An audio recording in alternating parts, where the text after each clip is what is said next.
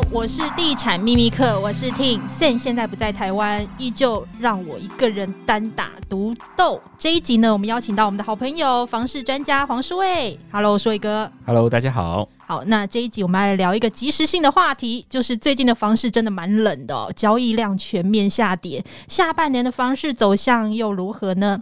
那六都地震局才刚公布七月买卖移转动数。总共一万八千多栋，月减十三点三 percent，年减五 percent，这是五年来同期次低，仅高于去年三级警戒期间的同期记录。其实这个月的数字啊，很真实的反映现在的市场利空状况，包括今年央行已经升息了一点五码，后续还有九月跟十二月的两次里监事会议，接着再来就是股灾打炒房政策。资金紧缩，加上最近的台海危机等等的冲击，房市买气跟一两年前那个排队买房抢屋的状况，简直出现了强烈的对比。而且我们有听说啊，现在建商购地推案策略也开始转弯喽，区间保守。到底接下来的房市走向如何呢？这一集同样邀请到地产活字典书卫哥，Hello，Hello，大家好。好，那最近房市急动，似乎土地跟建筑投资也受到很大的影响哦。对，我们一般来讲啊，说这个市场好不好，我们的前期指标一定是看什么？看土地的购买量啊。对。那如果看看到今年上半年的这个土地的交易量啊，呃，跟去年同期比衰退了四十六个百分点，四十六个，一半了，快要一半了，将近腰斩了哦。对。但是如果只看哦住宅区或者是商业区的这个土地，不看工业区的话哦，衰退更多，已经超过一半，五十二趴哦。所以基本上现在看起来就是整个市场说的这个，如果以前比起指标啦，因为建商买地哦，买这个住宅区啊，买商业区就是要盖房子卖嘛哦。那现在如果发现房子卖不掉，他就干脆不要买地了哦。那前面还有，如果说这个现在还有央行在限制啊，例如说贷款限制，土建融只能贷四成哦。所以我们看到这个最新的这个，我们说央行的土建融的年增率哦，也从原来哦。二十趴的这个高点降到现在在十三趴以下哦，到最新的这个数据是十二点八六趴，而且是二十九个月以来的新低哦，表示说呃资金上面的供给啊，看起来这个水龙头已经慢慢关起来了。嗯，没有像之前这么热了。那其实最近似乎借贷中心的来源状况也受到很大的影响哦，加上就是最近的中共解放军在台海就是进行军演，看起来下半年的房市不是这么乐观。那就你的观察，最近的房价呢，有没有一些变化？房价有没有变化哦？那我们如果看落后，刚才讲的都是领先指标，领先指标在土地购买上面哦，或者是贷款融资的这个部分，看起来是在衰退了啊。那如果看最落后、最落后的指标，看什么？看房价指数的话，哦，那就是非常惊人哦。呃，如果说看不管是国泰的这个房地产指数哦，是看的一手房，不管是新城或预售，或者是看信义房屋出的这个指数哦，基本上啊，这个涨幅哦，到第二季为止哦，都是史上新高哦，甚至有一些区域啊，你说像高雄啊，哦。有些区域，它那个房价指数是增加五十五趴的哦，那真的吓死人！一年真的是吓 吓死人。然后增加两成的，就是一手房，我们必须讲是一手房的，增加两成的哦，比比皆是，几乎全部都是六度七度都是在两成以上。所以现在的确出现了一个市场的这个比较特殊的状况，就是量的部分，我们刚刚讲七月的买卖移转动数，哎，看起来是平盘哦，但是实际上跟六月比是衰退。更可怕的是，基本上在五月的时候啊，跟去年五月比，已经衰退七点七趴，六月再衰衰退十四点九趴。然后我们刚刚讲七月虽然是比去年好，但是去年是三级呀，对不对？所以整个交易量的这个部分哦是在猛缩，但是价格的部分哦好像还没有回头的这个趋势，所以变成整个是价量背离的现象，所以。也让更多人是不敢进场了，因为你如果是价量是同同向的话，大家还愿意进场，或者是价量是哎、欸、量是一直在增加，然后价一直跌的话，哎、欸，搞不好有人认为说便宜哦，对，或者是要抢反弹嘛。那现在这个状况不是哦，就是整个量在缩，价格还在涨，表示说大家对于这个价格已经不认同了。对，所以现在整个市场激动，其实也因为价量背离。可以请你提醒一下消费者，如果最近呢，他打算要进场买房，要仔细评估的重点有哪一些呢？以目前来看哦，其实最近最多的消息都不是什么好消息了哦。哎、欸，可是我真的身边现在没有人在看房子，啊、对，跟之前的那个市场的状况差好多。现在房市报的方向不一样哦。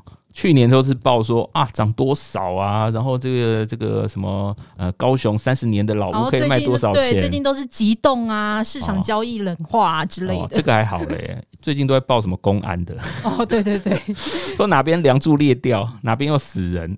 哦，对，有有最近还有蛮多建商倒闭潮。对对对对，可以发现从第二季开始升息之后，大家开始担心说，哎，不是哎，之前大家是说，哎，你越晚交屋越好，我可以换约哈，可以赚越多。对不对？对对对，放越久越好。对对，本来是两千万的，哎，搞不好再多放个两年，变两千四百万，多赚四百万，反正可以换约，我只要不要交屋，我都可以确定换得了约吗？搞不好你建商已经倒闭了。没错，那但现在大家担心说，不是啊，你工期在拖啊，但是品质是更烂呐、啊。是，而且很多是赶工又缺工的这个状况之下，他是硬要交给你，这个大家会更担心。所以啊，应该是这两年最热的公司叫厌恶公司。哦，对。最近真的还蛮多验屋公司出笼的，对，所以以目前来讲，消费者最应该注意，如果买中古屋就算了啦，无况条件呃也是可以验屋啦，也是需要验屋啦，但是基本都是看得到的嘛，哦，而且它没有什么交期的问题嘛，你签约了，它应该什么时候交屋就是这样子嘛。但是现在碰到比较麻烦的就是预售屋啊，第一个是大家会觉得比较忐忑的，就是投资客他要急着要下车。他可能要换约，他可能小赚就要出场，到底可不可以接？再来就是你没有要换屋的，你要自住的，你也会担心到底什么时候能交屋啊？本来说三年可以交屋，现在变五年，五年的说要八年，这遥遥无期。那到底能不能如期交屋？那如期交屋之外，诶，这个工程期间，建商会不会突然就不见了、倒掉了、做不下去了？这个大家也非常担心，因为我们是看到现在，即使是这个大宗物资的价格往回修了。但是大家也会觉得说，诶，为什么大家还一直在讲说造价、工料的这个部分仍然是还是在高档，然后仍然是在抢工的这个现象，所以大家会觉得很挣扎，到底这个成本的问题能不能解决？然后对于消费者来讲说，呃，可不可以取得一个呃如期如质的这个交屋状况？这个其实需需要特别注意。那最近还有一个新闻，就是有某大建商，他最近还被裁罚一百多万。哦，他这个销售的时候没有拿出这个分户图啊，然后没有这个什么地盘的这些相关资料图说，诶，他也成交了。哦，所以越来越多这种假的这个，也不要说假的，虚假投资的这个买盘在市场上进出。所以消费者可能真的要特别留意，嗯，尤其是建商品牌一定要特别的留意。好，那因为今年央行已经升息了一点五码嘛，那接下来在下个月和十二月的里监事会议升息的几率大吗？你自己的看法？以目前来看，我们看到在七月的时候，美国 FED 又升了三码嘛，哦，本来说要升四码，看起来，但是后来还是升三码。那呃，八月四号呃，英国的这个英格兰银行哦，它也升，它一次也是升了两码哦，升了零点五帕，而且是二十七年来首次这么大幅度的升息，而且它从去年就开始升息。那他也预告哦，他说这个这个通膨是压不住了哦，甚至到年底会到十三趴左右啊。然然后，但是他还是要抑制通膨，还是要升息。那他也不管了，他也知道明年可能会开始产生这个经济衰退的现象。所以目前来看呢，各国打击通膨都会列为一个首要的任务了哦。好，那台湾就尴尬了，因为台湾还要选举。必须讲，大家会认为说啊，台湾需要选举啊，要护盘呐，哦，不能造成这个呃企业经营的困难呐，所以升息应该不会造成很大的困扰哦。所以我们认为说，第一个啦，全球升息的这个趋势之下，台湾不可能不升息。但是不会大幅度，不会大幅度升息，因为我们看到在六月的时候，它也升半码而已嘛。哦，那以目前的这个整个市况来讲，不管是台湾的疫情、两岸的关系，都蛮紧张的。对对对对，是太多不确定性，所以我们认为说第三季、第四季应该都会升码哦，但是升的这个幅度应该不会太大，就是半码到一码。顶多是这样。好，那其实购物客除了关心房贷之外呢，也要留意之前舒卫哥其实有跟听众们提醒，就是央行那个提高存款准备率。换句话说呢，银行可以放出来的贷款金额又变少了，银行在房贷贷款人的把关上面呢，也会趋向蛮严格的哦。很有趣哦，以前是你可以挑选银行，现在变成银行来挑客户。对房贷族有哪一些特别要留意的部分？必须讲哦，从这个美国升息到后来的这个缩表，然后台湾的在第二季的升息，第二次的升息跟提高这个存准率之后哦，当天的这个记者不是就问了吗？问这个这个总裁说这样子会收回多少资金？他就说差不多是一千两百亿哦，那一千两百亿就是差不多。每个月的这个台湾的新增贷款的余额是增加六百亿左右哦，等于是收回两个月左右的这个存款，那这个这个放款的这个业绩啦哦，简单讲是这样啦。如果说做一个比较简单的对比啦，那所以有没有影响？当然有影响啊。然后再来就是它升准之后哦，对于很多这个银行，再加上之前还有所谓的风险权数的调整哦，所以很多银行基本上它现在已经在挑客户了。哦，它的已经快到银行法七十二条之二的三十趴的水位哦，所以它现在第一个啦，受到这个风险控制啊，或者是政策的关系，它现在也开始对于房市会变得比较保守哦，所以它宁愿选好客户，或者是有搭配一些政策的这个优惠的这些呃首购族，他也不会冒险去做一些投资客的生意哦。那所以以目前来看，的确啊，这个资金回收的这个状况啊，会让整个贷款市场啊，资金市场从原来的买方市场变卖方市场。那所以对于消费者来讲，当当然大家会觉得说，哇，好像已经被制肘了啦哦，很多这个贷款的优惠啊，或者是谈判的条件，好像都被没收了，所以会觉得好像进场是越来越困难。但是必须讲，这个本来就是政策的原因。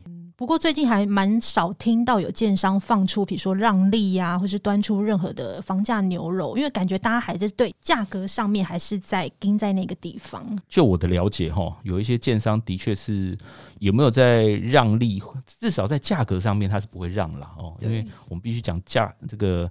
建商他就是铁板一块嘛，哦，他三百户的房子要卖，他卖到一半突然告诉你要降价，那应该前面签约的那些应该受受不了了哦，或者是后面要推案的可能也会受不了了哦，或者是其他同业在那个商圈可能也会攻击你了哦，所以建商比较尴尬的就是他这个价格就是铁板一块，他只能上不能下，他没有什么弹性。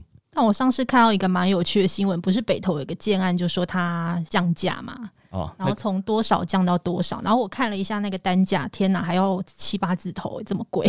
但是你有没有看总价？他那个是做十五平的产品。哦，在那个地方有人需要买小套房，所以它的产品到底定位是要给谁？因为北投是蛮传统的一个地区，应该都是在地的买盘，都需要比较大的空间吧？是啊，你那个小平数，你应该在蛋黄区推吧？是啊，哦，或者是学区宅吧？你在那个区域从化区推那个二十平不到的，你要卖给小资族，总价也不对啊，嗯，对不对？那单价哇，那个你降到这样子。基本上大家是没有感觉的啦，哦，必须讲现实一点，诶，但是的确有建商开始在价格上面动手脚哦，他例如说又是所谓的我们之前讲过的，就是低首付建商贷的这个方方面哦，他要加强他的这个整个市场的按量的去化，还有增加他的这个现金流，所以所谓的这个三十八万、四十八万、五十八万、八十八万，又来了吗？很多啊。又出现了，又出现，反正只要这个万般手段就是要出货哦，所以后面的贷款的问题，银行不贷，反正你这个我建商手上钱还是很多嘛，我还是可以贷公司贷给你，对，我就公司贷给你，不然就弄个信贷塞给你，反正只要我能出货就好。好，那虽然现在是卖方市场了嘛，那个市场的反转其实非常的快。你看这样才过了两年，那在利率的条件上面要特别的注意哪一些部分呢？第一个，大家不要忘记哦。以以目前来看哦，所谓的这个信用管制还是限制所谓的投资客或多屋主啦。那所谓的这个青年对青年安心成家或者是首购族，基本上它的这个利率条件哦，仍然是相对比较低。而且我们看到青年安心成家还有所谓的呃减半升码的这个优惠啦哦。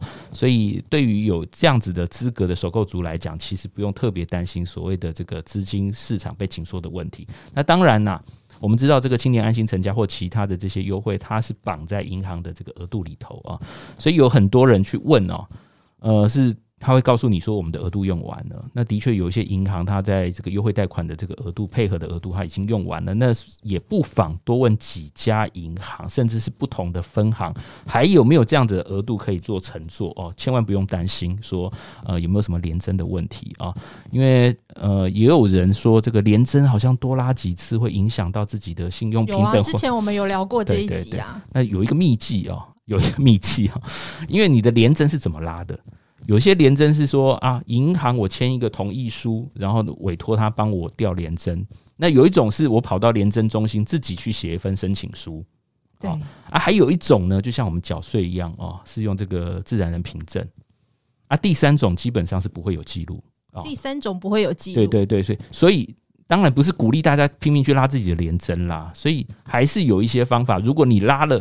配合了两三间银行，他都告诉你有点挚爱难行的时候，然后你又很忌惮说啊，我如果再多找两家，会不会影响我下一家的条件呢？会不会留留下记录？那可能你就要用这个自然人凭证的方式，自己上网去弄一份资资料出来。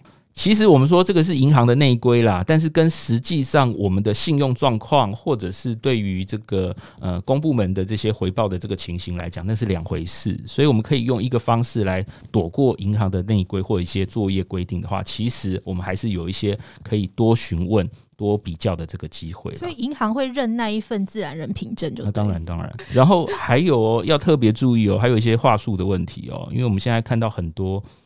朋友啊，其实还蛮那个蛮忠厚的啦啊，因为以前大家去买房的时候啊，会下一个这个霸王条款，然后就是什么呃，如果银行贷不到的话，就解约，有没有？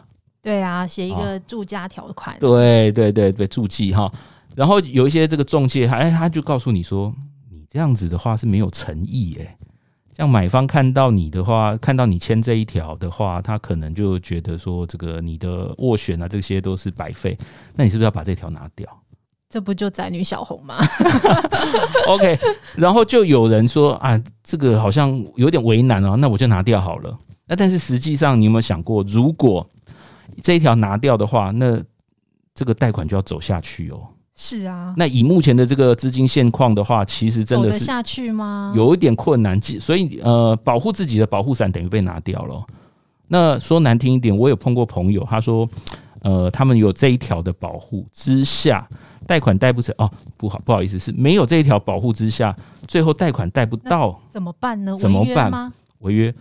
那他觉得说这样不公平啊，因为你建商或者是你的这个中介，你早就应该告知我，有可能银行估不到的这个状况啊。第一个是不是你卖贵了？那再来就是，那你本来就知道我的财务状况，或者是我的这个负担能力，对不对？那你也知道我的付款条件，那你如果让我这样子，哎，你是不是跟卖方设局啊？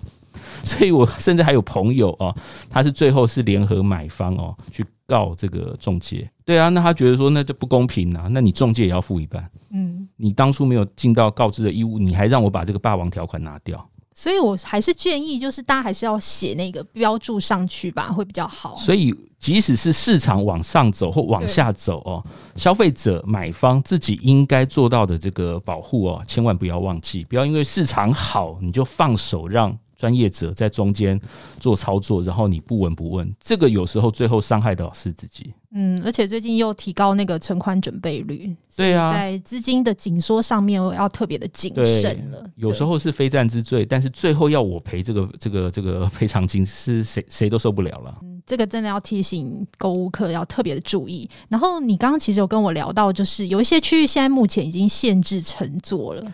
对。我们看到最新的这个新闻报道啊，的确是有一些公股行库啦，它会领先哦。我们刚刚讲，现在是已经是资金的卖方市场，所以他在挑客户，他也在挑区域，他会认为说这个量比较大，空屋比较多，或者是这个按量最近的价格成长比较快的场这个区域哦，他会认为风险比较大哦。例如说台北市的话，基本上就没有这个问题啊，因为台北市还是以成屋为主嘛哦，但是新北市。